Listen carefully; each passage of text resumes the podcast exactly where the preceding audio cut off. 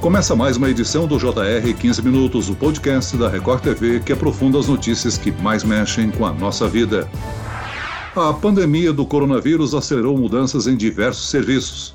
Um deles foi a medicina. Para agilizar os atendimentos de casos não emergenciais e evitar aglomerações em consultórios e hospitais, o Congresso Brasileiro autorizou o uso emergencial da telemedicina durante a pandemia. Como funciona o serviço?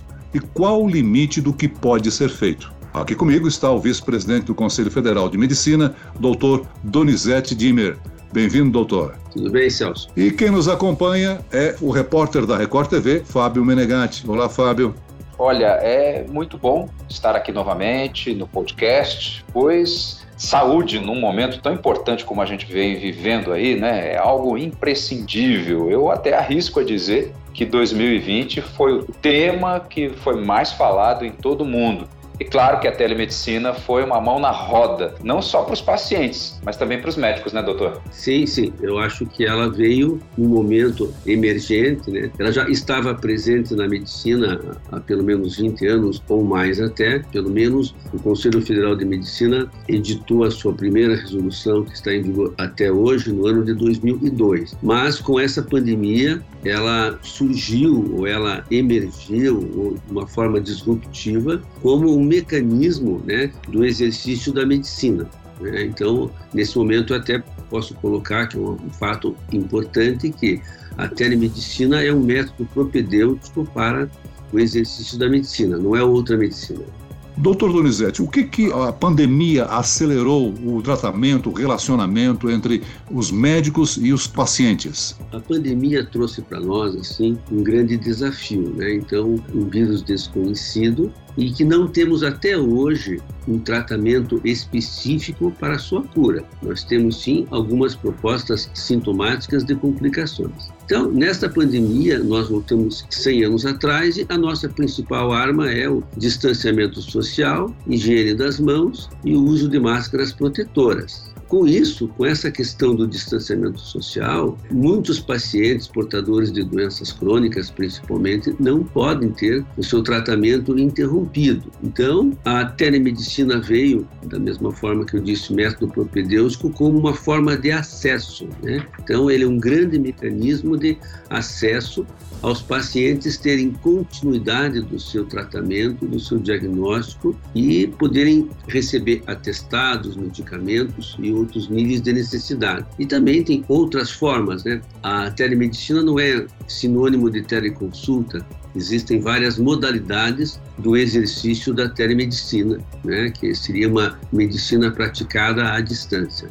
Doutor, isso que eu queria ver com o senhor com mais detalhes. Como é que seria, então, o critério para uma consulta presencial e uma consulta via internet, por meio de um computador? Eu temo que algumas pessoas, às vezes, sintam falta daquele contato direto com o médico, sabe? Daquela relação de confiança que nós temos com o profissional. Como é que funciona isso? Nós entendemos que a relação médico-paciente, né, e é através dela que se estabelece a confiança necessária, é o principal valor da medicina. Então, é uma profissão que usa uma relação interpessoal onde a confiança é um excelente remédio. Por isso que nós preconizamos ela principalmente para pacientes já conhecidos com diagnósticos prévios, quer dizer, já era meu paciente e eu continuo fazendo o segmento. Ela pode ser usada à distância pela primeira vez? Sim, em casos excepcionais, principalmente como orientação e como teletriagem. É, mas nós não podemos abrir mão da pessoalidade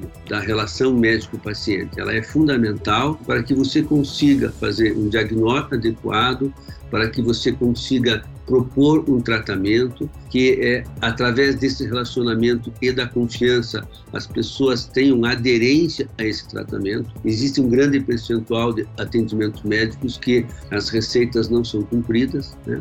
Então, é, entendemos que o atendimento presencial é muito mais importante e melhor do que a distância. Nesse sentido, todo atendimento por telemedicina tem que deixar claro entre o médico e seu paciente, que eles devem exercer sua autonomia. O que, que eu quero dizer com isso? Os dois desejam o atendimento por telemedicina. O médico, principalmente, tem que colocar para seu paciente os limites de um atendimento à distância, porque, eventualmente, de acordo com o relato, ele pode ter que transformar esse atendimento em consulta presencial. Por isso que, nos atendimentos de teleconsulta por telemedicina, há necessidade de uma formalização de um termo de consentimento informado e esclarecido, para que o paciente e seu médico saibam dos seus limites no uso dessa, dessa metodologia propedêutica. Mas a telemedicina veio sim para trazer acesso. Um outro detalhe que eu já queria perguntar para o senhor é com a história da pandemia, a gente está quase que convicto que a estratégia, por exemplo, de trabalho, né, trabalho em casa, home office, dificilmente a gente vai perder essa característica. Pode ser menos, pode ser de uma outra forma, mas é fato que isso deve continuar. O senhor acredita que a telemedicina, de alguma forma, é uma tendência que veio para ficar dentro dessas características que o senhor bem mencionou, ou o senhor ainda acredita que pós-pandemia acaba a telemedicina? Eu acho que ela veio para ficar, porque nós temos que pensar na telemedicina para eh, toda a população brasileira. Né? Então, nós não estamos falando da medicina para os consultórios médicos privados. Né? Nós temos que pensar na telemedicina para grandes sistemas de saúde o sistema SUS, por exemplo, que representa 75% da nossa população. Tem outros, o sistema suplementar também, existem redes próprias, né? E aí temos, assim, para complementar, os consultórios médicos. Então, as regras a serem estabelecidas devem ser com amplitude para todos esses segmentos e suas necessidades. Sim, nesse sentido, a telemedicina, assim, precisa de três grandes princípios a segurança, a proteção do sigilo dos dados sensíveis dos nossos pacientes e da ética na prática médica. Né? Então, a segurança, principalmente, de que os atos praticados têm segurança para diagnóstico e para tratamento, então, segurança profissional para o médico e segurança para os cuidados do paciente que vai receber estes cuidados, né? Nós temos que ter, como já tínhamos, né, o dever do médico ou das instituições é o dever de proteção dos dados do paciente. Né? O, o, prontuário do paciente, as informações ali contidas pertencem aos pacientes. Os médicos ou hospitais são seus guardiões. Portanto, isso já sempre foi assim.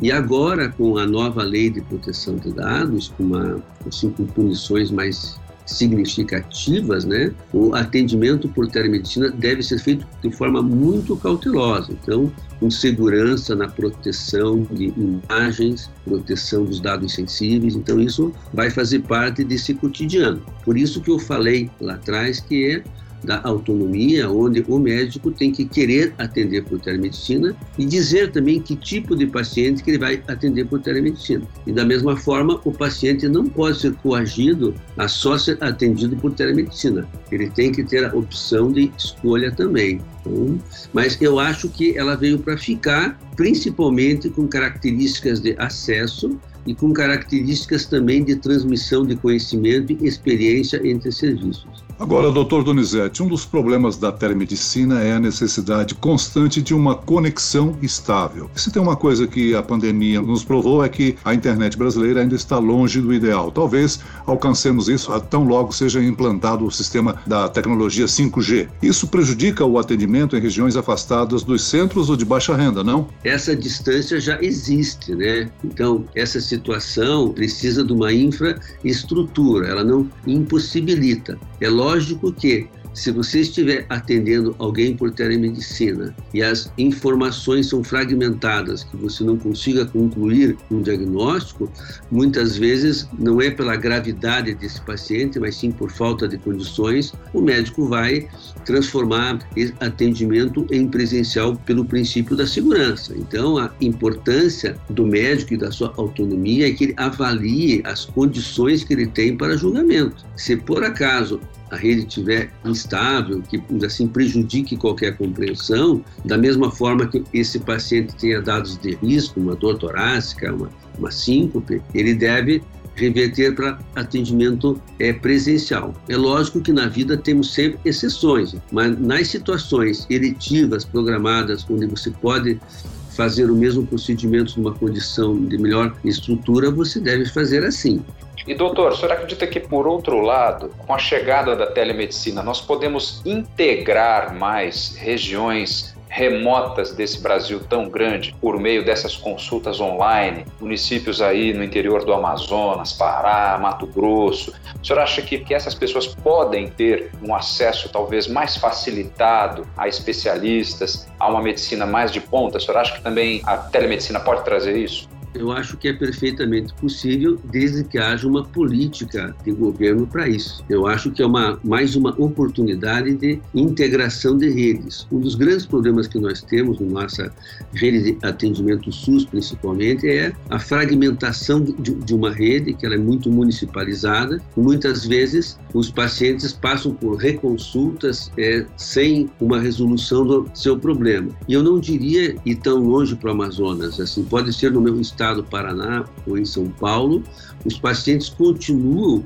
viajando 400, 500 quilômetros com uma simples consulta de revisão. Então, eu acho que se nós organizarmos um sistema de integração, após um diagnóstico bem realizado, o segmento desses pacientes pode ser feito à distância e periodicamente, uma vez cada seis meses presencialmente. Então, isso é uma grande oportunidade. A segunda grande oportunidade é exatamente como você colocou, onde centros de referência de maior porte podem transferir conhecimento, experiência, equalizando mais o nível técnico da medicina. Então, assim, UTIs de hospitais universitários de ponta podem orientar UTIs de cidades de médio porte, né? transferindo todo o seu conhecimento. Então, eu acho que é uma grande oportunidade de melhoria de acesso à população a uma medicina de melhor qualidade. Doutor, como vice-presidente do Conselho Federal de Medicina, o senhor esteve presente durante os estudos e a aplicação desse modelo online de medicina. Eu pergunto, o Conselho Federal de Medicina estabeleceu alguma cartilha de orientação? O senhor está satisfeito com a aplicação emergencial nesse último ano ou muito ainda precisa mudar? Veja só, foi algo emergencial. Vou ter que contar uma história rápida assim.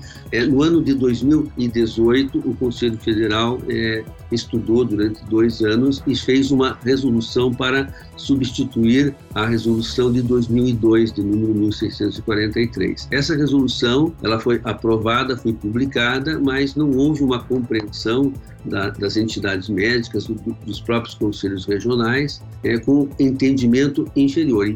Infelizmente, por questões internas das entidades médicas, essa resolução foi revogada no início de 19. Se ela tivesse em uso, com certeza o Brasil teria, já estaria mais estruturados para poder exercer a telemedicina com a segurança que todos nós queremos. Essa resolução foi revogada no, no, começo de 19. Estudamos o ano inteiro de 19 uma revisão desta comissão. Né? E aí, quando nós íamos é, começar a rediscuti-la, veio a pandemia. E quando veio a pandemia, veio a, a questão da calamidade pública sanitária.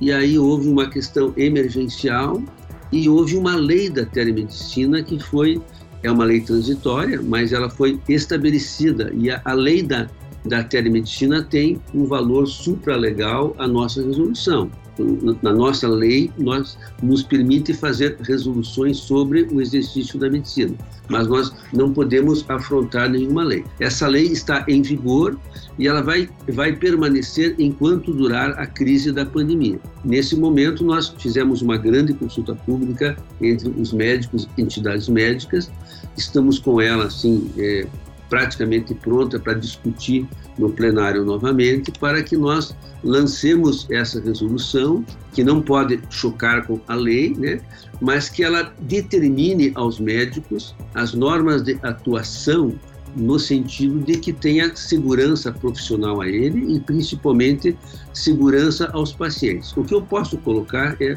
o seguinte: telemedicina é um método, é mais um método propedêutico, é mais um método de semiologia. O código de ética médica tradicional é o mesmo. Então, todas as decisões que um médico tomar usando a telemedicina, ele vai ser avaliado se ele correu riscos ou não, riscos previsíveis que eu estou falando. Então, o código de ética continua o mesmo, a responsabilidade civil e ética sobre um ato à distância ou presencial é o mesmo. Então, por isso que nós defendemos é, normas para a telemedicina que visem essa segurança, segurança quanto ao atendimento médico em si e principalmente ao sigilo e à proteção dos dados do paciente.